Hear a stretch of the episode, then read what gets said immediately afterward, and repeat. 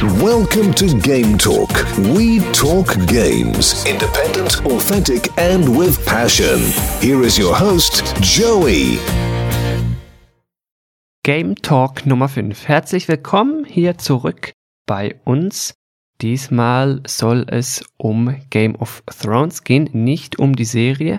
Wir werden heute über das Telltale-Spiel sprechen. Mit wir meine ich eine ganze Truppe.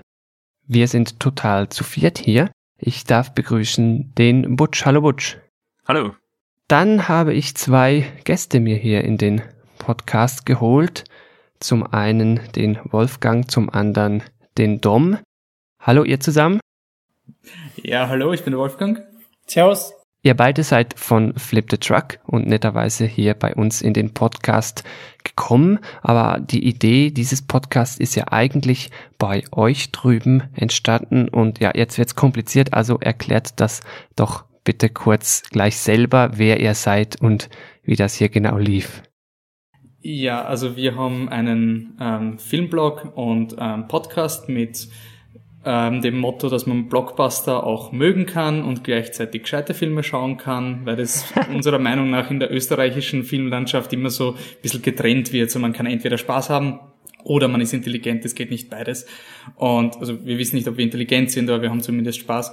Und wir haben dann eben angefangen, auch so ein bisschen ähm, unsere persönlichen ja, Hobbys irgendwie auch reinzubringen mit Herr der Ringe und Hobbit-Fokus. So ist der Dominik dann in das reingerutscht. Ich will nur anmerken, der Spitzname Dom ist einfach so cool, weil da denke ich automatisch an Fast and the Furious. Und alles, was einen an Fast and the Furious erinnert, ist auch super.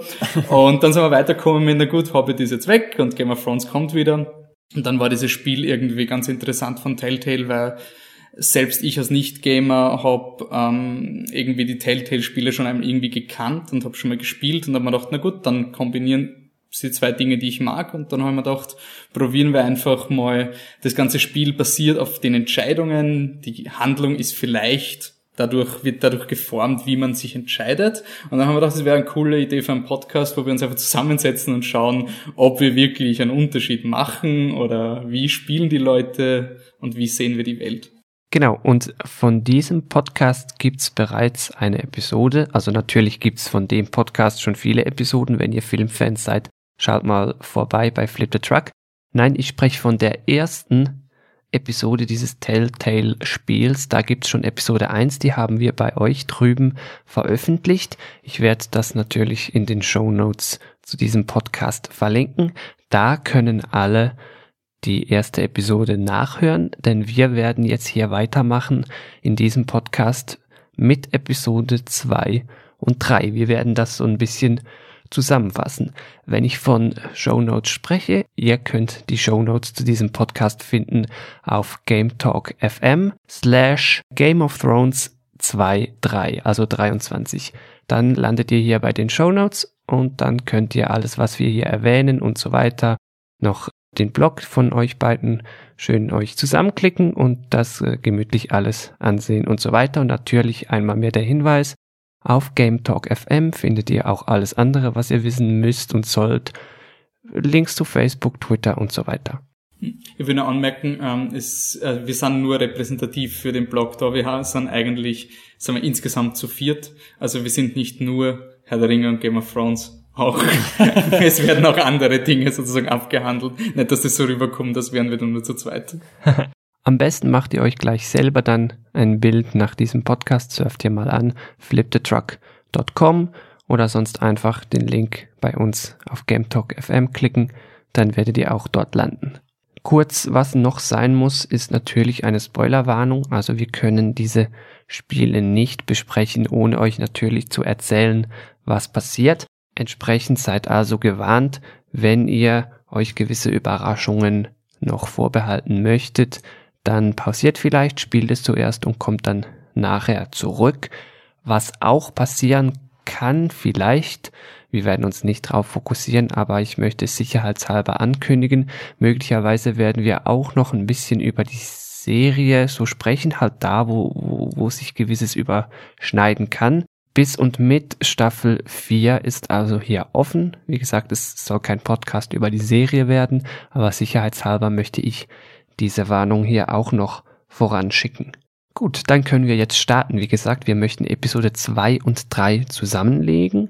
Wie machen wir das? Wir werden die einzelnen Storystränge, die einzelnen Ortschaften zusammennehmen. Kurz der Überblick. Wir haben Ironwood, wir haben King's Landing, wir haben die Ereignisse an der Wall und dann haben wir noch Ereignisse drüben im Dannyland, wie wir das hier so sagen, drüben in Marine. Wir möchten anfangen mit Ironwood. Ich werfe jetzt einfach mal so in die Runde den Gästen zuerst das Wort. Was habt ihr in Ironwood erlebt? Also Ironwood hat ja damit geendet, dass generell alle Thronfolger dezimiert wurden, bis auf, also bis auf die Frauen. Eine von denen ist in King's Landing, zu der kommen wir noch. Der Jüngste ist am Ende von der letzten Folge umgebracht worden. Ich habe mir eigentlich gedacht, okay, jetzt geht's weiter mit ganz Jungen oder mit seiner jüngeren oder gleich alten Schwester, aber es ist irgendwie so der Twist, der älteste Sohn von Lord äh, Forrester hat doch überlebt. Der ist ja angeblich gestorben in der ersten Folge, kommt jetzt wieder und wird der neue spielbare Charakter. Ich weiß nicht, ich war da gleich ein bisschen enttäuscht weil es halt irgendwie so, so ein bisschen Standard war. Er war halt so dieser, dieser Rittercharakter und ich habe eigentlich, hab eigentlich wirklich schon gefreut, jetzt in die, in die ja weniger starken Player zu schlüpfen, also sei es die Mutter oder eben die Schwester von dem äh, Ethan, glaube ich, hat er geheißen, der gestorben ist. Ich habe da nicht wirklich viel erlebt. Ich habe mir irgendwie vorgekommen, als hätte ich alle Entscheidungen, die ich machen habe können, in den Sand gesetzt. Ich habe auch irgendwie immer das Gefühl gehabt, dass eh alles scheiße ist. Und ich habe halt immer so versucht zu spielen, als hätte ich noch ein Fünkchen Stolz, aber bisschen äh, Vernunft. Also ich bin nicht bis ans Limit gegangen, wenn ich die ganze Storyline ist so aufgebaut, dass diese Whitehill-Soldaten hier sind und einen Dorn provozieren. Und ich, ich war irgendwie so ein Flip-Flop. Ich hab hin und wieder habe ich nachgegeben und hin und wieder habe ich gesagt, hey nein, das geht überhaupt nicht, hört auf damit. Aber ich weiß nicht wirklich, was ich von der Storyline jetzt halten soll. Vielleicht noch kurz, habt ihr es beide zusammengespielt oder individuell? Na, wir haben es individuell gespielt Okay. Ich muss so sagen, dass grundsätzlich habe ich ihn auch ähnlich gespielt mit halt einer guten Portion Vernunft und äh, weil wir auch angesprochen haben, die großen Entscheidungen. Ich habe auch die Heirat äh, sicher nach Hause gebracht, sprich ich bin verlobt mit der, genau mit der Elena bin ich verlobt. Ich hab's, ich hab's versemmelt. Sie hat mich wohl charmant gefunden, aber im Endeffekt hat sie mir einen Korb gegeben. Ja. Gut, dann müssen wir gleich dann noch ergründen, wie das zustande kam. Butch hat's mit mir zusammengespielt oder ich mit ihm. Wir haben es wieder zusammengespielt. Ihr habt vorhin gesagt, ihr wolltet immer noch ein bisschen vernünftig sein. Butch, ich glaube, wir waren da ein bisschen stolzer. Wir haben uns da mhm. nur sehr wenig gefallen lassen. Bleibt dann zu, abzuwarten, inwiefern sich dann dieses Verhalten von eurem unterscheidet oder beziehungsweise die Folgen davon. Vielleicht kurz wenn wir bei Ironwood sind, ganz noch schnell erwähnt, worum es da so geht. Im Zentrum steht da der Konflikt zwischen den Foresters, also die Partei, deren Charaktere wir spielen, oder primär einen Charakter, den Roderick, gegen die White Hills. Die White Hills fallen bei uns ein, trinken unser Zeug, essen unser Zeug, pöbeln umher und so weiter. Wir müssen das leider dulden, weil wir im Moment nicht wirklich mächtig sind. Die ganze Story Kurz gesagt, dreht sich darum, wie gehen wir mit dem Konflikt um, wie behalten wir die Gegenpartei ruhig, wie gehen wir selber vor, was wollen wir unternehmen, was können wir ne unternehmen. Das steht so im Zentrum. Eine Schlüsselszene, auf die ich eingehen will, die mir noch so in Erinnerung blieb, da kommt dieser Whitehill zu uns, zu Roderick und will, dass wir den Ring küssen seinen Ring und so quasi zeigen, dass wir uns ihm unterwerfen. Kurz an euch, äh, Wolfgang und Dom, wie seid ihr da vorgegangen? Wart ihr da vernünftig und habt's gemacht oder habt ihr euch geweigert? Da verhöhnen sie ja zuerst, dass mein kleiner Bruder, den wir in der vorigen Folge gespielt haben, dass der ermordet wurde. Da bin ich vorsichtig dazwischen gegangen, aber noch mit Vernunft, aber den Ring habe ich nicht geküsst, nein. Wolfgang, wie sieht's da bei dir aus? Ich weiß nicht, ich, ich, es ist leider schon ein bisschen weit her und ich glaube, ich habe bei dieser Story wirklich die Motivation verloren. Also es ist bei mir bei dieser Storyline wirklich schwierig zu sagen, weil es waren für mich immer so so fabrizierte Situationen, wo du wo alles immer unfair war und alles war immer scheiße und ich irgendwie ich habe es einfach so wenig ernst genommen und deswegen habe ich glaube ich sehr apathisch gespielt. Also ich glaube, ich habe ihn geküsst, weil man gedacht habe, ja, okay, jetzt jetzt gieß nicht Öl ins Feuer, du kannst eh nichts aus, ausrichten gegen sie, aber ich habe es halt irgendwie ein bisschen schade gefunden, dass diese White Hills halt wirklich solche Scumbags sind. Die sind halt wirklich der Abschaum des Abschaums und ich habe es halt vom Dramatischen überhaupt nicht spannend gefunden, mich da irgendwie emotional reinzukriegen. Deswegen bin ich da jetzt ein bisschen falsch der Ansprechpartner, weil die Storyline habe ich sehr schwach gefunden. Später gibt's ja dieses Treffen mit der, dieser Tochter der White Hills, wo man sie in diesem, in der Nähe von so einem Bauernha Bauernhof trifft und da kommt es so zu einem demokratischen Austausch und das ist also wirklich eine, ein Beispiel für eine White Hill, welche nicht wirklich so Scumbag-mäßig eingestellt ist. Es ist so der Avatar-Effekt. Du hast irgendwie eine, eine Armee aus Arschlöchern, hast dort einen Charakter, der eh inhärent gut ist und eh mehr oder weniger schon auf der Seite vom Hauptdarsteller ist. Also ich weiß nur nicht genau, was wirklich ihre Motivation ist. Also bis heute muss ich sagen, traue ich der noch nicht ganz. Also ich glaube nicht, dass die einfach denkt so, oh ja, mein Papa ist ein bisschen böse und ich bin ja so nett und darum helfe ich jetzt euch. Ich glaube, da steckt schon noch ein bisschen mehr dahinter. Ja, wenn du da von Avatar-Effekt sprichst, also da muss ich dir schon zu, zustimmen, dass wir hoffen müssen, dass, dass das Ganze in eine Game of Thrones-esque Richtung geht mit dieser Story. Aber was du sagst, was der Butch, äh, was der Joey gerade gemeint hat mit, dass man ihre Motivationen nicht genau versteht, das ist halt irgendwie der einzige von diesen Whitehill-Charakteren, wo du ein bisschen so dieses Game of Thrones-Feeling eben sagen könntest, während die anderen Whitehills halt so richtig eindeutig schlecht sind und mit denen interagieren halt die meiste Zeit. Und das finde ich halt ein bisschen ein totgetretenes Klischee dass die halt, die Whitehills, die können halt auch nicht das, die, das Holz verarbeiten und deswegen ist der ganze schöne Wald der Elfen geholzt worden und sowas. Es sind so diese typischen Herr der Ringe Shots von das ganze, das ganze Land ist zerstört durch die Whitehills, weil sie so böse sind und das habe ich halt ein bisschen dick aufgedrückt gefunden. Da wäre vielleicht eben das Potenzial gewesen, wenn man jetzt äh, dem kleineren Bruder gefolgt wäre, der ja eine Geißel wurde ähm, dass der ja dann bei den White Hills ähm, untergebracht ist und vielleicht auch die andere Seite der White Hills sieht oder, oder da ganz verschiedene Charaktere kennenlernt. Also ich hätte lieber gehabt, dass die 27. Demütigung von den White Hills. Es war jede Szene eine Demütigung, so, oh, euer kleiner Bruder ist tot, oder oh, du bist der Scheiße, oder oh, du bist ein Krüppel, und es war so, mm, okay, gut. Aber so wirklich Auswirkungen erlebt man im Ironwood-Szenario, nenne ich es jetzt mal noch nicht. Also wir können da wichtige Entscheidungen sind, wir können den Ring küssen. Ich habe da kurz geschaut, was passiert, wenn man ihn küsst, wenn man ihn nicht küsst. Wenn man ihn nicht küsst, dann wird der andere wütend. Wenn man ihn hingegen küsst, dann ist er weniger wütend, will aber dann das ganze, also will das ganze Ironwood von uns dann haben, so als Tribut. Also kann man da sich sehr gut weigern, wie es bis jetzt ausgesehen hat, ohne da viel zu befürchten. Aber grundsätzlich ist es schon als eine von diesen Major-Entscheidungen angeführt genau. am Ende, oder? Der Kuss ist eine Hauptentscheidung, genau wie auch das Heiraten mit Elena, ob man das schafft oder nicht. Wir haben das nicht geschafft. Ich weiß jetzt nur nicht mehr, wie, oder nicht mehr, ich habe es noch gar nicht gewusst. Ich, ich sehe natürlich nicht genau durch die Mechanik. Ich weiß nicht, was man hätte machen müssen, dass das geklappt hat. Also ob das die reine Dialogsequenz in dem Moment ist oder ob das schon eine Entscheidungsmöglichkeit ist, abhängig von Entscheidungen, die man zuvor getroffen hat. Ich weiß nicht, ob wir es überhaupt hätten schaffen können, dass sie uns heiraten möchte.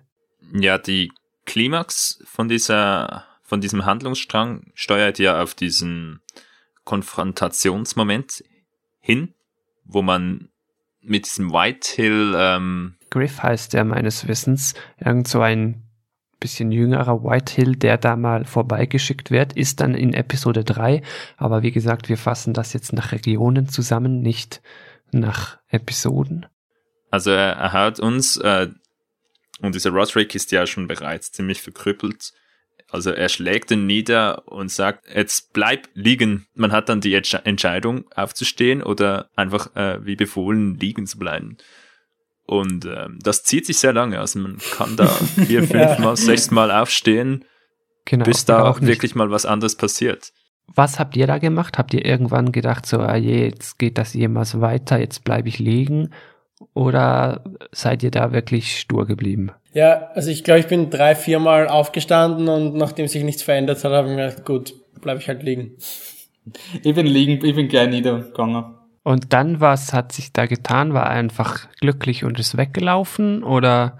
Irgendwo so, ja. Mich, mich, mich, mich, mich, mich, mich, mich, mich und dann ist er gegangen. okay. Äh, wir haben da natürlich stolz, wie wir immer gespielt haben, durchgehalten. Also wir sind jedes Mal aufgestanden. Am Ende ist er dann sehr verärgert. Er traut sich jedoch nicht, irgendwie weitere Schritte zu gehen, also uns irgendwie groß anzugreifen oder so.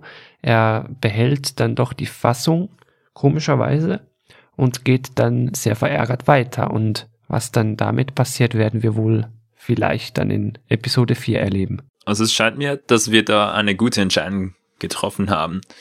Er selbst ist vor seinen eigenen Soldaten, also offensichtlich, äh, degradiert worden, weil wir ja, obwohl wir so ähm, solche äh, Verletzungen vom Krieg hergetragen haben, doch standhaft blieben.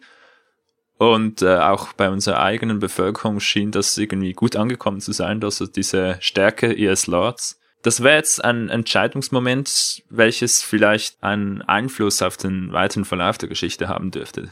Also das hoffe ich mal. Es gibt ja bei Game of Thrones auch Charaktere, ganz grob gesprochen, die so tun, als wären sie inkompetent und die dann eigentlich recht kompetent sind.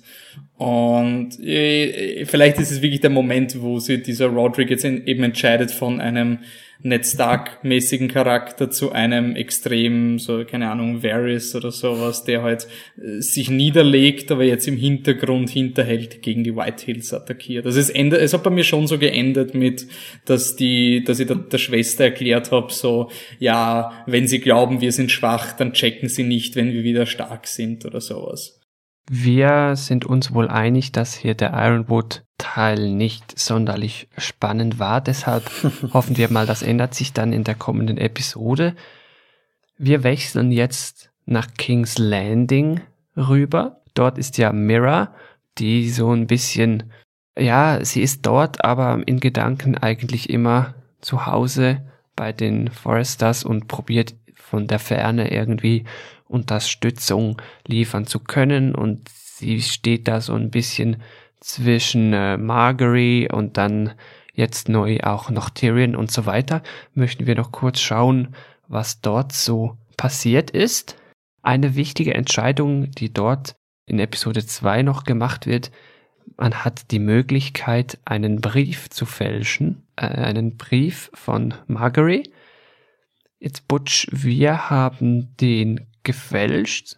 Ja, wir haben ihn gefälscht, aber wir hatten ja kein Siegel, um den Brief dann wirklich überzeugend zu fälschen. Ah, oh, Entschuldigung. Oh, also Sie, ihr habt sie nicht gescheit fälschen können oder, oder Nein, habt sie ihn trotzdem wir haben abgeschickt? Früher mal das Siegel nicht geklaut, entsprechend hatten wir jetzt keines. Also ich nehme an, das hängt so zusammen, weil macht Sinn. Und wir haben dann einfach nur eine Unterschrift drunter gemacht. Also wir haben ihn schon gefälscht, aber wie glaubhaft der dann am Ende ist, wissen wir jetzt noch nicht. Ihr habt den besser fälschen können. Eva Team Margery. Ja, also da haben wir, glaube ich, wieder relativ ähnlich äh, entschieden. Wir waren, glaube ich, beide sehr Team Margery. Also habt ihr ihn nicht gefälscht, im Gegensatz Nein. zu uns? Na, ich wollte schauen, wie weit ich gehen kann mit so einer naiven Zofe. Ich würde es irgendwie urcool finden, wenn die ganze äh, Handlung dann an der Mira hängt und sie wartet halt immer drauf, dass ihr wer hilft und im Endeffekt tut sie nichts. Deswegen habe ich mich immer auf die Marguerite vertröstet, wenn es möglich war. Jeder Charakter hat irgendwann den Sansa-Moment und den haben wir dann halt ergriffen. Okay. Apropos Momente, die wichtig sind mit ihr, ein bisschen später auch noch eine wichtige Entscheidung, die mich jetzt interessieren würde, wie ihr da verfahren seid. Man ist da mal im Garten draußen und wird plötzlich angegriffen. Das Ganze, das geht dann weiter so in ein, in ein Handgemenge, Quicktime-Events und so weiter. Plötzlich taucht dann dieser mysteriöse kleine Junge auf, der uns noch hilft uns vor so einem, ja, was ist das, so ein, so ein Soldat von King's ja, Landing? Ist ein ja? King's also ein Lannister-Soldat, oder? Lannister-Soldat, genau, der will uns töten. Der Junge, der kommt und hilft uns. Jetzt geht dieser Soldat auf den Jungen, möchte ihn im Brunnen ertränken. Wir als Spieler bzw. Spielerin haben jetzt nun die Möglichkeit, so einen Dolch am Boden aufzunehmen und den äh, dann einzusetzen, um den Soldaten zu erstechen oder einfach wegzulaufen. Da bin ich dann schon sehr gespannt, was da passieren würde. Wir haben den Soldaten erstochen. Das hat dann dazu geführt, dass wir den Jungen retten konnten. Jetzt bitte seid ihr einfach weggelaufen, dann hätten wir nämlich beide Seiten. Na, Beide, beide auch erstochen. Okay. Ja, ich habe da ein bisschen betrogen. Ich habe noch kurz geschaut oder wollte schauen, was passiert, wenn man einfach wegläuft. Nun, man läuft einfach weg, hat dann wieder die Möglichkeit, den Dolch wegzuwerfen oder ihn zu behalten. Ob der Junge dann stirbt, das würde mich jetzt äh, interessieren. Das werden wir jetzt wohl nicht wenn rausfinden. er sterben würde, dann würde sich ja wirklich was verändern. Genau, das dachte ich eben auch, weil wenn der Junge dann wirklich ertränkt worden wäre, dann wird sich ja wirklich was verändern dann auch später. Weil äh, der kommt da bei uns, kommt der später, ich will jetzt noch nicht zu weit vorgreifen, der kommt dann wieder und man hat dann kurz Gespräch mit dem und so weiter. Aber wenn der wirklich tot ist, ich stelle mir vor, der müsste irgendwie überlebt haben und dann irgendwie wieder zurückkommen. Ich glaube auch, weil es zu kompliziert ist, zu Ja. sehr in der ganzen Storyline integriert. Aber wenn nicht, müsste man fast ausprobieren, dann wäre es ja wirklich cool, weil dann hätten wir das, was wir uns schon immer gewünscht haben und wo wir ja immer ein bisschen ge gelästert haben, nämlich dass die Entscheidungen gar nicht wirklich Auswirkungen haben, hätten wir dann nicht mehr. Wir hätten jetzt wirklich mitten im Spiel, mitten in all den Episoden eine sehr tragende, sehr entscheidende Wende. Aber ich glaube, dieses Entscheiden mit Stechen ist ja auch eine, die fast alle Spieler treffen, oder? Also ich habe Ja. nachher die Statistik geschaut und da ist glaube ich wirklich so 91% der Spieler haben diesen, diesen Charakter erstochen. Das wäre mal ein zusätzlicher Handlungsstrang, der nur für 9% der Spieler da ist. ja, genau. Ja, vielleicht äh, da draußen, Hörer, Hörerinnen da draußen, wenn irgendwer von euch da den äh, Soldaten in Ruhe gelassen hat und einfach weggerannt ist und dann natürlich auch weitergespielt hat später. Ja, schreibt doch auch irgendwie Kommentare, Facebook, Twitter, was auch immer. Wäre noch interessant zu wissen, was dann mit dem Jungen später passiert. Aber ich würde sagen, es ist nicht die einzige Entscheidung, die einem irgendwie aufgezwungen wird, weil da würde ich auch mich noch ein bisschen beschweren. Ich habe versucht, dem Tyrion aus dem Weg zu gehen. Ich habe mich bemüht, in Folge 1 ihm aus dem Weg zu gehen und habe alle Angebote ausgeschlagen. Also ich habe dem Tyrion keinen Grund gegeben, dieses Handelsembargo oder was auch immer er da bespricht, mit mir durchzuführen, weil ich immer gesagt habe, nein. Und dann kommt der Tyrion in Episode 2 so, ja, komm mal mit. Und ich kann nicht Nein sagen. Und dann setze ich dort und versuche nichts gegen die Marguerite zu sagen. Und in der dritten Folge ist die Marguerite angefressen, auf wie der Tyrion zu mir kommt. Und ich kann nicht sagen, was pro Marguerite ist. Und dann denke ich mir so, hey, dieser scheiß Brief vom Tyrion interessiert mich nicht, weil ich weiß, dass jetzt gleich der Joffrey draufgehen wird. Und damit alles, was der Tyrion für mich machen kann, ist eh unnötig.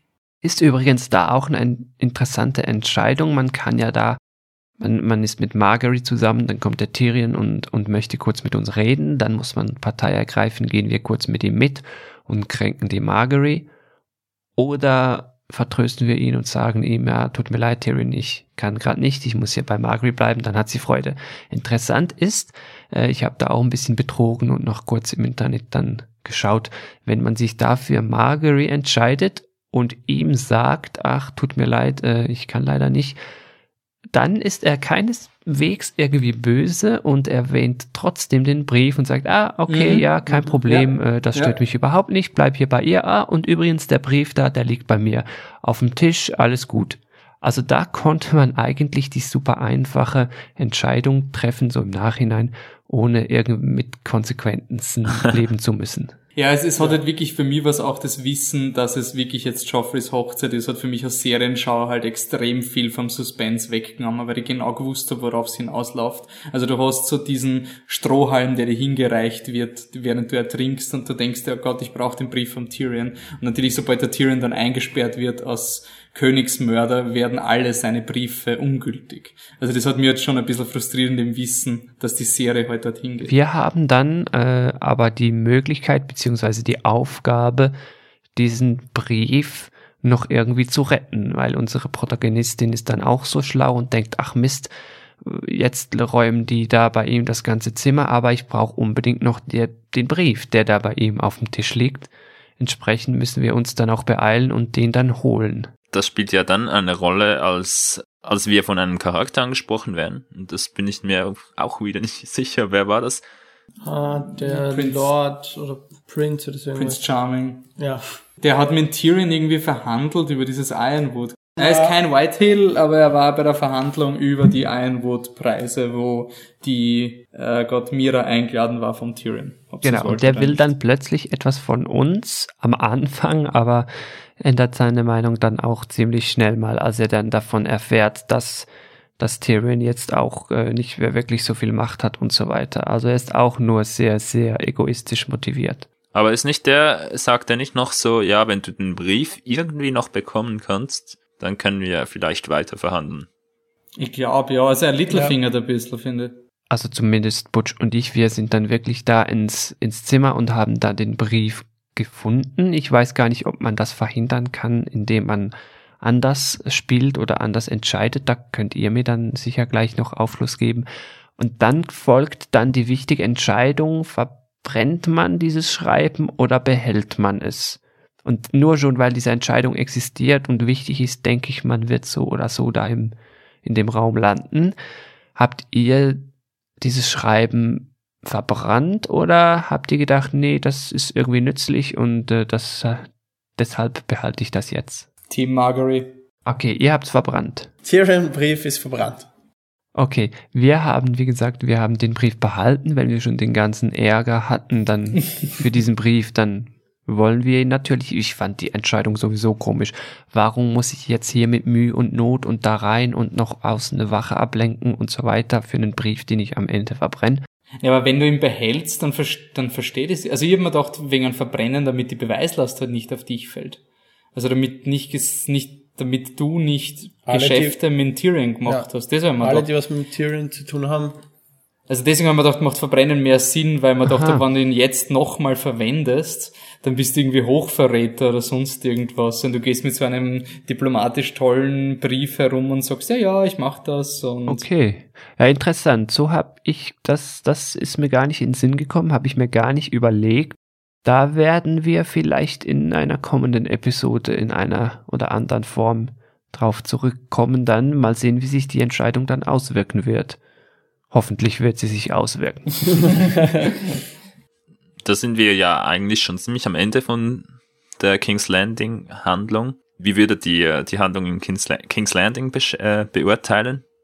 Hat das euch gefallen oder ist es auch eher flach? Also für mich war es in King's Landing eigentlich noch extremer. Von wegen, du wirst zu Entscheidungen gezwungen, die du gar nicht treffen wolltest. Wolf und ich waren beide eher Team Margery und es ist einfach nicht möglich, ihr treu zu bleiben. Also ich finde, da ist es noch stärker rausgekommen, dass du gar nicht die Möglichkeit hast, selbst zu entscheiden, wo du hin willst, sondern dass es dir da eher aufgezwungen wird. Beziehungsweise was sein Thema ist, ich will gar nicht, dass es so rüberkommt, dass, dass, dass unser Problem ist, wir wollen uns entscheiden und wir wollen sozusagen hundertprozentige User-Interaktion sozusagen, aber es Spiel tut so, als hätte, als könnten wir uns entscheiden, das ist, glaube ich, das Frustrierende. Also wenn die Entscheidungen kleiner wären, dafür halt auch natürlich nicht so groß oder sowas, dann glaube ich, wäre es die Pille nicht so bitter zu schlucken, aber in, in beiden Storylines wird so getan, als hättest du wirklich, als könntest du etwas tun. Im Endeffekt wirst du wirklich an der Hand geführt vom Spiel. Was den anderen Telltale Games auch bist, aber da ist nicht darum gegangen, dass du von A nach B kommst. Und irgendwie hier wirkt so, als würde das Spiel wirklich so tun, als könntest du von A nach B entscheiden, wie du hinkommst, aber im Endeffekt kommst du hin. Ich denke auch bei King's Landing haben wir das Problem, dass äh, Tyrion, der ist ja ein POV-Charakter im Buch und auch einer der Hauptcharaktere. Und auch diese Margery ist relativ äh, bedeutend. Also da ist die, die Handlung doch sehr eingeschränkt, an was überhaupt passieren kann und was äh, sich ändern kann. Und das ist ja insbesondere mit dem äh, Wedding, äh, das da kommen wird, einfach an eine sehr bedeutende und prominent platzierte Handlung gebunden und da kann sich gar nicht so vieles äh, ja, Neues ereignen, was nicht erwähnt wurde. Ja, ist die Frage wirklich, ob sie sich mit diesem Fanservice nicht ein bisschen ins Knie geschossen haben. Also weil es war irgendwie, es war irgendwie so dieser Cell, so du bist mehr oder weniger während Staffel 4 dabei und bist so im Hintergrund und ziehst deine Fäden sozusagen, aber hm. naja. Gut, damit möchte ich den Schauplatz wechseln. Wir begeben uns jetzt zur Wall. Dort spielen wir nach wie vor den Gareth, der da zur Wall geschickt wurde und so ein bisschen, ja, so ein bisschen Mühe hat, sich da zu etablieren. Wer ist da Freund, wer ist da Feind, wem traust du, wem nicht. So ein bisschen Game of Thrones, wie es halt sein muss. Und äh, wir wollen uns doch alle beim Jon Snow einschleimen und so weiter. Also ich schleim mich da nicht ein, ich bin ein Bro von Jon Snow. ah, okay. Braucht doch keine Schleimerei, wir sind Ehrenbrüder und wir sind die besten Bros. Und da ist ja noch diese North Growth, die äh, ja auch irgendwie mysteriös ist und wir gar noch nicht so ganz wissen, was das damit so auf sich hat. Da kommen wir schrittweise dran ran. Ich weiß auch nicht, ob die Bücher da schon mehr dazu sagen. Bitte nichts äh, spoilern. Ich habe die Bücher ja nicht gelesen und wir haben ja gesagt, wir gehen nicht weiter als Staffel 4.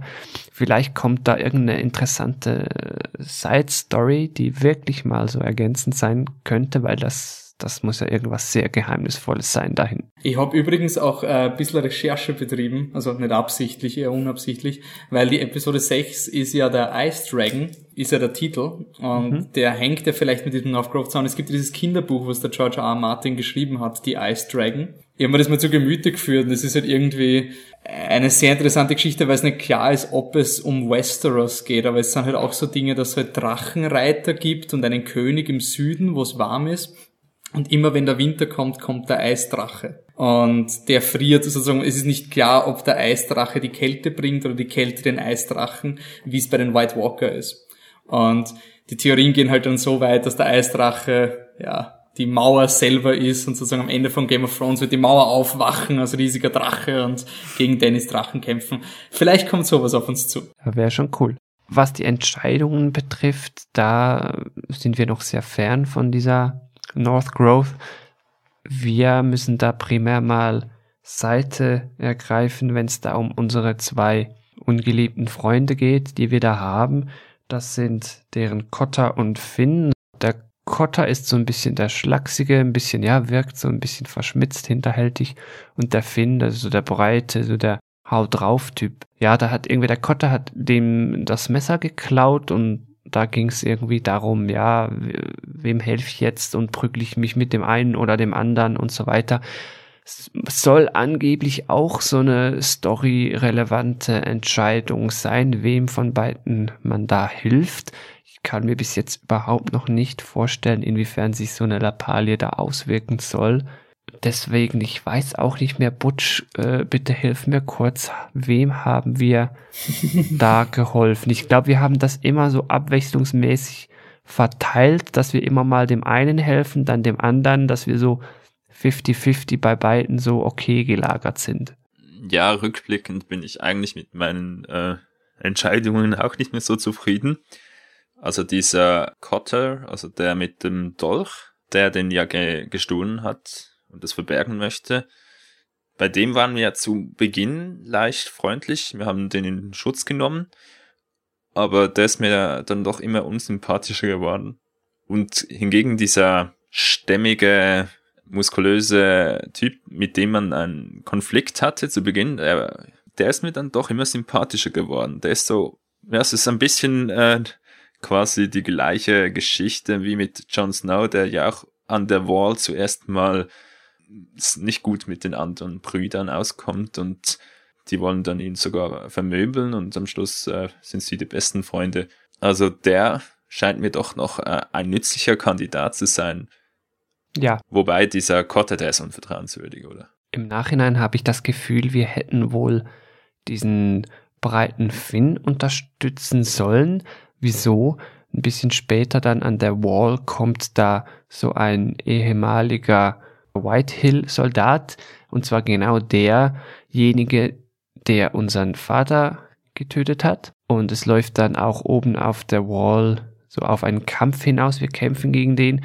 Wir töten ihn. Da kann man ihn auf verschiedene Arten töten. Also man kann ihn liegen lassen. Selbst wenn man versucht, ihn nicht zu töten, tötet man ihn. Man kann ihn liegen lassen, er stirbt, man kann ihn ein bisschen quellen, dann runterwerfen oder man kann ihn direkt runterwerfen. Soll auch eine wichtige Entscheidung sein, wie auch immer sich die dann unterscheidet, weiß ich nicht. Auf jeden Fall, wenn man das gemacht hat und da kann man nicht ausweichen, der wird sterben, dann wird hier unser lieber Gareth von diesem Finn erwischt. Der Finn, der sieht uns, der, egal was, wie wir uns entschieden haben, der realisiert ziemlich bald, was hier abging und der rennt dann fort. Mehr wissen wir noch nicht, aber hier habe ich das Gefühl, wäre es vielleicht schon besser gewesen, wäre der Finn da wirklich auf unserer Seite, weil wenn der schon gesehen hat, wie wir da oben auf der Wall einen anderen äh, Bruder abgestochen haben, dann wäre es doch schon toll, wenn der uns ein bisschen hilft. Wohl das letzte Wichtige von der Night's Watch Handlung ist ja, dass dieser Cotter, der ähm, ist auch äh, vertraut mit dieser Sage vom North Grove. Der sagt dann, ja, ähm, ich weiß schon, was du vorhast. Du willst dort diesen Ort suchen. Ich komme da gerne mit. Ich habe, und zwar ähm, ist es nicht so, dass es sich zeigt, dass er selbst ein Wildling ja, ist? Er ist ein Wildling ja. und der sagt dann, seine Argumentation ist dann, hey, ich bin ein Wildling, ich komme von da hinten, ich kenne mich da aus, nimm mich mit, äh, ich kann dir helfen. Und was seine Ambitionen sind, das ist ganz unklar. Also der könnte vielleicht Ideen haben, wie die Wildlings oder sein Stamm davon Nutzen haben könnte.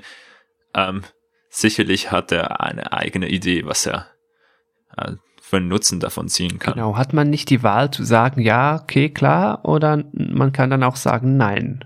Aber ich glaube, das wird sich nicht auswirken, weil das ist nicht als wichtige Entscheidung Also gelistet. im Trailer sieht man schon, dass du in ja. der nächsten Folge mit dem herumläufst. Genau, also er wird so oder so mitkommen, ja. Weil wir haben letztes Mal ein bisschen darüber geredet, das Charakterdesign, dass das halt ein bisschen so, hm, fragwürdig ist, ob man nicht vielleicht mehr Arbeit investieren hätte können. Ähm, das habe ich beim Cotter ganz schlimm gefunden, wie dieser Twist kommen ist, dass er ein Wildling ist, ich mir gedacht so, wow, also in seinem Charakterdesign, da, da ist nichts, was Wildling ist.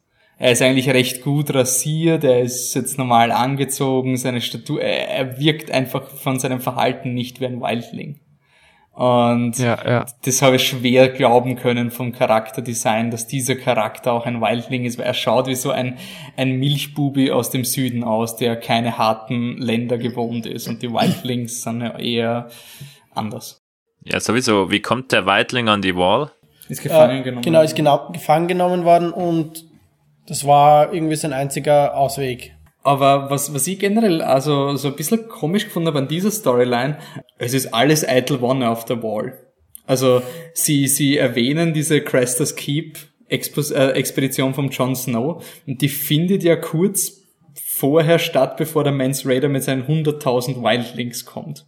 Und ich finde an der Wall ist irgendwie so Business as usual Staffel 1. Also so, ja, ein bisschen trainieren tun wir und paar Leute sind böse, aber es gibt jetzt nicht wirklich mhm. so die, das Commitment zur Wahl. Ich habe das halt ein bisschen komisch schon gefunden, weil sie etablieren den Konflikt, dass du entweder, du bist jetzt ein Brother of the Night's Watch, der Jon Snow, mein Bro, der besteht darauf, dass er, dass es urwichtig ist und so. Und ich mir dachte, ja, yeah, Night's Watch und so, ja, super, scheiß auf den North Grove und Night's Watch. Und es wird dir aber nicht vermittelt, was die Night's Watch macht in diesem Spiel, finde ich. Also sie gehen halt auf diese Mission, aber es ist eindeutig vom Spiel, dass der North Grove weitaus wichtiger ist. Ja, ja, aber so kommt mir auch der Gareth rüber. Also ich glaube, der interessiert sich nicht wirklich für seine Bruderschaft da und nicht wirklich für die Wall. Der ist einfach da, weil er eben hingeschickt wurde, aber der will eigentlich sein eigenes Ding dann machen. Also der wird früher oder später wird er abhauen. Ja, aber für mich ist er jetzt nicht der Charakter, der so großartig jetzt die Regeln bricht. Und der Jon Snow ist sein Bro. Der Jon Snow ist sein Bro. Du hast die Wahl zwischen, du stehst mit Jon Snow auf der Wall und kämpfst for the morning und bist Watcher on the Wall oder du gehst mit irgendeinem blöden Ex-Wildling irgendwo in die Bumper und hoffst, dass da irgendwo was ist. Ah, der John, der wird uns sicher irgendwie erwischen und gehen lassen oder uns sogar noch helfen, da irgendwie wegzukommen oder so. Ihr werdet sehen. Ihr werdet sehen. Ja, schauen wir mal. Ihr erinnert euch meiner Worte. Bookmark the thread, mhm. you heard it here first. Ja, so viel eigentlich zur Wall. Äh, wir wissen halt jetzt mittlerweile ungefähr nach so einem Kartenminispiel, wo diese North Growth ist. Aber wir haben keinen Anhaltspunkt was. Äh, beziehungsweise, wir haben ja alle den gleichen Sentinel genommen, oder? Also man kann ja in Ironwood den Sentinel nehmen und dort man die Wahl zwischen dem Ned Stark Charakter, diesem ehrenwerten, ruhigen und dem bösen Faschisten. Genau. Und ich glaube, wir, wir waren alle ein bisschen faschistoid unterwegs. Und jetzt würde mich interessieren, weil in dieser es kommt einfach so der Onkel wie, also nein, nicht, doch, doch, es ist der Onkel ja. von Garrett. Und der kommt einfach so auf die Wall, so ganz kurz und gibt dir mal wieder wichtige Plot-Storylines. Und ja. mir interessiert, wann du den nicht nimmst, also wann der dein Sentinel ist und dessen Hauptaufgabe ist, in Ironwood aufzupassen, so. Ist es dann okay, dass er einen Monat einfach verschwindet und mal zur Wall geht, weil er muss irgendwie eine Karte dorthin bringen? Vielleicht kommt dann der andere. Ja, das wäre. Ja, es macht aber irgendwie keinen Sinn, dass der andere kommt. Ja, okay. Es ist so ein irgendwie so, vielleicht geht's gar nicht anders, das, ja. Aber das habe ich auch mal gefragt von der Logistik. So bei unserer Version macht Sinn, weil er hat jetzt viel Freizeit, aber als Sentinel wäre das komisch gewesen. Damit möchten wir jetzt mal die Ereignisse an der Wall abschließen und vom ja, sehr kalten Klima wechseln ins wärmere. Wir wechseln übers Wasser. Wir gehen nach Marine, aka Dannyland. Ja, zuerst noch nach Junker. Ah, nicht Jung Asterboy. Eine von den beiden. Also noch nicht, wir kommen nach Marine, aber wir genau. sind vorher noch in einer anderen. Wir sind aber schon mal da in der, ja, ich nenne es jetzt mal Region. Wir beginnen mit Asha in Astapor. Was ist das, so eine kleine, ja, so ein Städtchen? Das war diese Sklavenstadt, wo die Danny ihre Armee bekommen hat. Das ist auch eine von diesen Städten, welche Danny befreit, welche Danny befreit hat. Und äh, nachdem sie da einfach weiterzieht, ähm, entsteht da so ein Machtvakuum und die Stadt äh, ja geht durch die Hölle, weil verschiedene Personen die Macht an sich reißen und ja, diese Situation, dass plötzlich alle Sklaven befreit sind, beweist sich gar nicht so als Schlaraffenland wunderbar. Ja, ich habe hab gefunden, das war eines, einer der Momente, wo das Spiel mal wirklich, also da hat's mir irgendwie, ich glaube, die zweite Episode beginnt mit dem oder ja, ist relativ ja. am Anfang.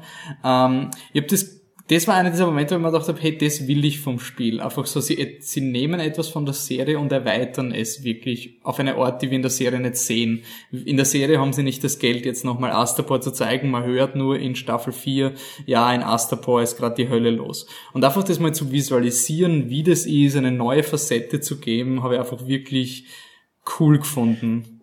Vor allem bist du da nicht eingeschränkt von der parallel laufenden Originalstory wie in King's ja, es ist halt wirklich komplett neue Location. Dort hättest du auch das Potenzial für wirklich freie Entscheidungen. Aber was haben wir denn da vor? Dieser Asher, er wird ja von, wir haben ja zuvor die Möglichkeit gehabt, da diesen Malcolm loszuschicken, den Asher zu suchen. Den ich nicht losgeschickt habe. Genau, aber der natürlich trotzdem kommt. Ne? Natürlich. Ne? So viel wieder zum Thema Entscheidungsfreiheit. Auf jeden Fall, wir haben da den Asher, wir haben den Malcolm, der uns zurückholen will und seine Freundin, Kollegin, die äh, Be Becher heißt die, glaube ich. Was, was tun wir da in Astapor mit den Reihen? Irgendwie wollen wir einfach nur weg. Naja, wie jede, wie jede Storyline im Dannyland hat sie nichts mit der Hauptstory zu tun und man wird vertröstet, dass man eine Armee findet, die dann irgendwann mal nach Westeros kommt. Also sie haben sie wirklich ein Buch, eine Seite von Game of Thrones genommen und gesagt, ja, ja, wir brauchen eine Armee, damit wir nach Westeros kommen. Also ich sag's euch, in, in Folge 6 werden wir dann eine Stadt befreien, dort einen, einen Small Council etablieren und über die ethische Richtigkeit von Sklavenhaltung diskutieren. ja, auf jeden Fall, wir müssen da irgendwie weg, nicht zuletzt, weil wir da so den einen oder anderen äh, Soldaten töten, wir müssen da raus und das war's dann schon fast Episode 2. In Episode 3 geht die Flucht dann fertig. Warum? Warum sind diese Soldaten eigentlich gegen uns? Was, was ist da los? Es gibt doch diese Situation, wo er eine Truhe mit Gold überreicht bekommt, wo dann eben nichts drin ist. Das sind so, wenn ich mich richtig erinnere, auch so ein Söldner oder irgendwie ehemaliger Sklaventrupp von maskierten Typen. Mit dem kommt, mit denen kommt es dann äh, zu einem äh, Gefecht, worauf man dann einen von diesen tötet ja, und dann müssen wir irgendwie weg. Das ist so fast schon alles da. Weil die verfolgen einen dann ja auch, oder? Das ist irgendwie Genau. so die treibende Storyline. Also auch Genau. die dritte Folge eröffnet mit, wir müssen vor denen fliehen. Genau, die dritte Folge beginnt dann, wir sind irgendwie so ein bisschen in einer leicht gebirgigen Umgebung, dann mittlerweile eine Sackgasse, müssen flüchten vor den Verfolgern, da sind einige Soldaten hinter uns her, wir finden zufälligerweise irgendwie eine kleine Höhle, gehen da rein und da drin treffen wir Dannys äh, verlorenen, geflüchteten, wie auch immer, Drachen. Drogon heißt er. Wir gehen da rein und ja, da drin gibt's mal einen Kampf, nicht nur mit beziehungsweise gegen den Drachen. Bald schließen dann auch die Soldaten auf. Wir kämpfen da ein bisschen. Das bedeutet in diesem Spiel Knöpfe schnell drücken, Quicktime Events. Und da kommt dann schon eine sogenannte wichtige Entscheidung. Mittlerweile irgendwie muss ich fast grinsen, wenn ich den Begriff sage. Auf jeden Fall. so. Wir müssen uns entscheiden, wem wir da helfen. Es ist gleichzeitig unser Malcolm, der uns da zurückholen will, aber auch unsere Kollegin, die Bescha, sind beide gleichzeitig in einer brenzligen Situation und wir müssen einem von beiden helfen. Wem habt ihr da geholfen? Ich habe ich hab ihr geholfen. Du hast ihr geholfen, cool. Dann Wolfi, wem hast du geholfen? Ich habe auch ihr geholfen. Aber ich habe ihr vorher verboten, dass sie ein Wasser trinkt. Ah, ja, da haben wir auch. Und wir haben ihm geholfen.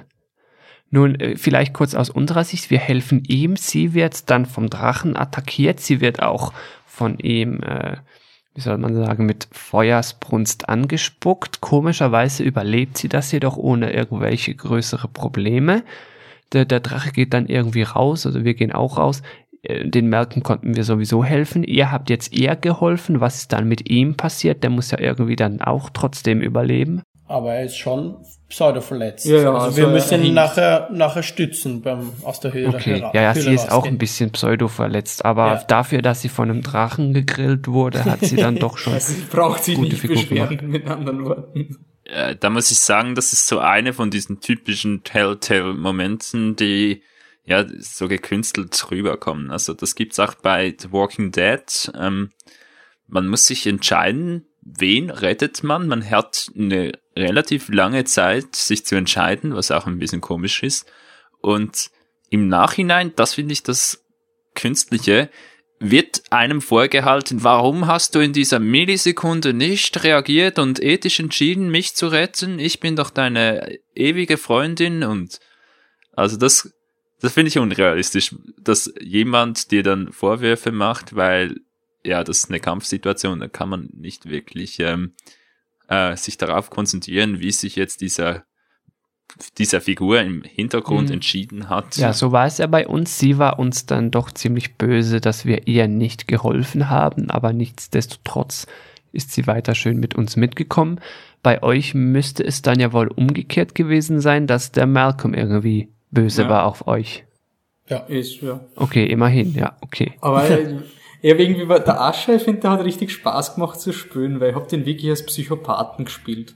Ich hab mir gedacht, es muss einen Grund geben, dass der in, in Essos verbannt ist. Also, der, der kann jetzt nicht so der, der missverstandene Badass sein, der ursanft ist und eigentlich eh seine Familie liebt. Und ich spiele ihn irgendwie so als so, so irrationalen Menschen, der immer so tut, als würde es ihm um seine Familie gehen, aber der einfach absolut irrationale Entscheidungen trifft. wenn man die Welt von Game of Thrones kennt, äh, dann weiß man auch ein bisschen, wie diese Söldner ticken. Und die sind ja ganz übel drauf. Also deren äh, Lieblingsbeschäftigung ist eigentlich Frauen vergewaltigen und, und Städte zu plündern. Glaubt ihr, dass es eine gute Idee ist, diesen Typen nach Westeros zu holen? Jetzt aus der Sicht der Familie, abgesehen davon, dass sie verzweifelt sind. Ist dieser Typ wirklich eine gute Entscheidung? Ah, die können jeden Krieger brauchen. Ich glaube auch, das spielt jetzt mehr dein, dein Psychopathen-Hintergrund, den du ihm auferlegt hast, mit. Also ist er bei euch ein missverstandener Typ, der eigentlich eh der richtige König in Ironwood wäre, sozusagen? Oder, weil er ist der ältere Sohn, oder? Also er, Ja. ist, er ist älter als der Roderick. Das Ja, heißt, wenn der den Krieg Thronfolger. gewinnt, dann ist Urscheiße. Weil der gibt seinem Bruder doch nie den Thron. Das ist vielleicht auch das äh, Sprengpulver, welch, äh, was die Story brau braucht. Also wo wir Glück haben, dass da sich mal etwas bewegt in Ironwood, wo ja momentan äh, die Geschichte ein bisschen flach ist. die Überlegung, dass der jetzt zurückkommt und natürlich eigene Motive hat, wenn er dann überhaupt kommt. die Frage ist, ob wir Zeit haben, weil seine Storyline geht ja jetzt, dass in der nächsten Folge sind wir jetzt wahrscheinlich mit Drachenjagen beschäftigt. Oder? Also es, es ändert ja damit, dass, dass man die Danny selber trifft. Also das ist jetzt nicht so, dass, dass wir jetzt schon auf dem Weg nach Westeros sind. Genau, also wir kommen da so zu einem Camp, treffen dann einen alten Freund, wobei der Begriff Freund ja ein bisschen eigenartig interpretiert wird. Der will uns ja irgendwie noch die Eier abschneiden, aber dabei war das nur irgend so ein Witz. Naja, wie auch immer. Das wäre schon sehr lustig. Wir können dann sagen, hey, wir haben den Drachen gefunden und der sagt, ah, der Drache ja irgendwie, der wird gesucht und die Tatsache, dass wir den Drachen gesehen haben und quasi wissen könnten, wo der jetzt ist, das ist dann gleichzeitig unser Ticket, um dann bei der Danny mal vorsprechen zu dürfen und so endet dann auch die Episode 3. Damit hätten wir die Handlung jetzt mal so grob abgeschlossen. Also wir haben so ein bisschen gesagt, was passiert ist. Wir wollen natürlich nicht alles hier nacherzählen. Ihr könnt es natürlich gern selber spielen oder habt es schon selbst gespielt. Vielleicht jetzt wollen wir noch einen schüchternen Ausblick wagen. Episode 4 wird wohl nicht mehr allzu lange auf sich warten lassen. Was könnte bei den einzelnen Handlungssträngen passieren? Vielleicht so eine kleine Mutmaßung und dann auch noch die Frage, die mich interessiert. Was erhofft ihr euch, was noch passiert oder passieren sollte? Gerade, also ich fand es bisschen ganz unterhaltsam, aber so die Story, da sind wir uns einig, die ist noch teilweise zumindest ein bisschen flach, die dürfte man noch ein bisschen würzen. Äh, wir sind ja zuletzt in Meren gewesen. Das Auftreten von Danny bin ich jetzt gemischt. Das könnte in eine, eine gleiche Richtung gehen wie in King's Landing, also in diese Fanservice-Richtung, äh, wo die Handlung sich nicht wirklich weiterentwickeln kann. Wenn das so ist, dass die Danny eine bedeutende Rolle spielt, dann wird es wohl darum gehen, dass der Ascher für die Danny etwas macht. Das könnte Drachenjagend sein, vielleicht, ja. Aber vielleicht auch, ähm, Danny ist ja jetzt in Meren und der Drache ist schon entkommen. Das heißt, wir sind da an dem Punkt, dann könnten wir schon da sein, wo die Danny die Probleme mit der Sons of the Harpy bekommt, also diesen ja, Untergrundwiderstand gegen ihr Aufkommen, ihr neue Position in dieser Stadt. Muss man jetzt aber aufpassen, continuity-technisch. Also wir befinden uns jetzt, wenn wir nur, wenn wir ganz, ganz strikt interpretieren, von den Folgen sind wir gerade in der Mitte von der vierten Staffel, Anfang vierte Staffel. Genau, aber das mit der Harpy kommt doch erst in fünf. Genau. Ja, man, man, man ist sehr verwirrt in, äh, in Game of Thrones. Wenn man die Bücher gelesen hat und alles hat eine andere Chronologie, dann ist man schon bald ein bisschen, äh, ja, ein bisschen verwirrt. Aber, ähm, ja, also ich weiß nicht, ob das so ein Riesenpotenzial hat, wenn's, wenn die Danny eine bedeutende Rolle bekommt. Ich glaube, es ist wirklich Fanservice die Hauptmotivation. Oder wir haben jetzt alle drei, die drei wichtigsten Charaktere minus Aria haben wir jetzt eigentlich gesehen. Ich meine, ich selbst will hoffen, dass wir mehr von dieser, ähm, von dieser Welt äh, östlich von Westeros sehen. Ist halt die Frage, ob das in die größere Erzählstruktur von diesem Spiel passt. Also ich finde generell, wir haben jetzt schon irgendwie das Problem, dass beim Spiel jetzt nicht so ein klarer, mir kommt so vor, als wäre es so kein wirklich klarer Faden zu sehen und wenn wir jetzt noch weiter in den Osten gehen, ist glaube ich ein bisschen zu crazy. Wir wissen sowieso noch nicht, wo das Ganze eigentlich hin will. Jetzt Wolfi und Dom, was denkt ihr, was, was spielen wir dann in der kommenden Episode 4? Was wird da noch, was wird da passieren und was erhofft ihr euch, was noch passieren könnte? Was würde nötig sein, damit wir, wenn wir uns beim nächsten Podcast zur Episode 4 treffen, ihr dann sagt, ach, Jetzt war es wirklich spannend. Jetzt wird's toll. Also grundsätzlich, was wir eh schon angesprochen haben, die Wall wird, also der Night's Watch wird man nicht sehr treu bleiben können, was auch im äh, Trailer für die nächste Episode ja schon angekündigt ist. Ja, grundsätzlich hat alles einfach schon diesen vorgefertigten Weg. Im Moment bin ich auch von der Motivation für das Spiel relativ am Tiefpunkt, glaube ich. Hoffe ich. Tiefer geht's, glaube ich, nicht mehr weil dir halt einfach wirklich diese Entscheidungen vorgegaukelt werden die du eh nicht treffen kannst, beziehungsweise teilweise Entscheidungen, die du bewusst nicht triffst, nachher trotzdem umgangen werden und dann die Leute trotzdem dort landen, wo sie scheinbar hin müssen. Wo ich schon auch einfach glaube, dass das Problem ist, wir haben vier verschiedene Stories, dass sie da nicht jeder jetzt auf 20 verschiedene Enden hinbasteln können, ist eh klar. Aber ich glaube, damit stehen sie sich einfach selbst ein bisschen im Weg und dadurch wird das Ganze sehr flach durch dann noch mühsamere Quicktime-Events, die man wieder überstehen muss. Also ich habe jetzt im Moment auch keine, keine sehr positive Hoffnung, was es in eine richtige Richtung bringen kann. Vielleicht eh noch am ersten, wenn man sagt, man hat wieder Anfang in Essos irgendwelche Locations, die, also nicht Locations, wo, wo du halt einfach sagst, du hängst nicht so an der Game of Thrones Hauptstory, sondern es gibt einfach ein bisschen Platz, sich zu entfalten. Den sehe ich halt im Moment nicht wirklich. Okay, Wolfi, was wäre da für dich so die Offenbarung? Was müsste da wohl noch passieren, um dich wieder so reinzuziehen? Ähm, also bei der Danny-Story habe ich ganz wenig Hoffnung. Einfach, ich meine, ich spiele den Ascher gern, weil ich ihn einfach gern Batshit Crazy spiele und einfach Mords Spaß habe, ein Arschloch zu sein in dieser Storyline. Aber ich glaube, das ist nicht der Sinn von dieser Story. Interessanterweise ist die Story, von der ich wirklich, wenn es einen Turn gibt, dann kann es nur die Ironwood Story sein. Das ist das einzige, wo es wirklich viele Charaktere gibt, die auch möglicherweise interagieren können. Also ich finde derzeit ist bei mir das Problem, man kommt an so viele neue Locations, dann werden zwei Charaktere eingeführt und dann gibt es eine Entscheidung und dann geht man weiter und dann kommen wieder Antagonisten für diese Storyline. Und es ist nicht so effizient wie beim Walking Dead Spiel, das war ja auch nicht die ultra revolutionäre Handlung oder sonst irgendwas, aber du hast einfach genug Raum gehabt, diese Charaktere kennenzulernen, dass du dir, dass du dir vorlügen hast können, ja, ich habe ja voll die Entscheidung und das war irgendwie der Spaß vom Spiel.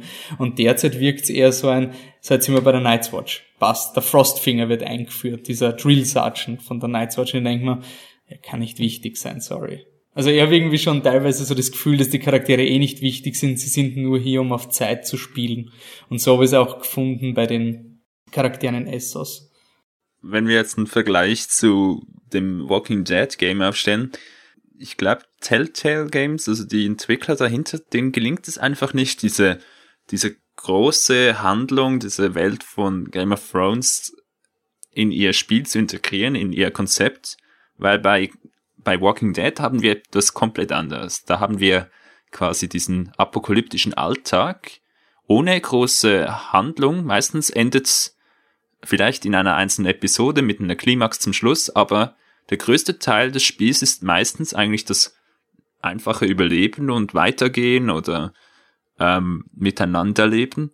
Und die Entscheidungen sind oft auch eher klein und ähm, man hat immer das Gefühl, ähm, es ist jetzt einfach wichtig, richtig zu handeln, damit das Weiterleben der Gruppe mhm, garantiert ja, ist. Das fördert ja. irgendwie dieses Gefühl. Das generell ist das kleine, äh, diese kleine, nicht riesig angelegte Handlung profitiert mehr von diesem Entscheidungskonzept äh, dieses Spiels. Also zumindest äh, in diesen Fällen. Ich habe äh, das Borderlands Telltale Game nicht gespielt und auch nicht das äh, Wolf Among Us. Vielleicht sind die ein bisschen anders angelegt.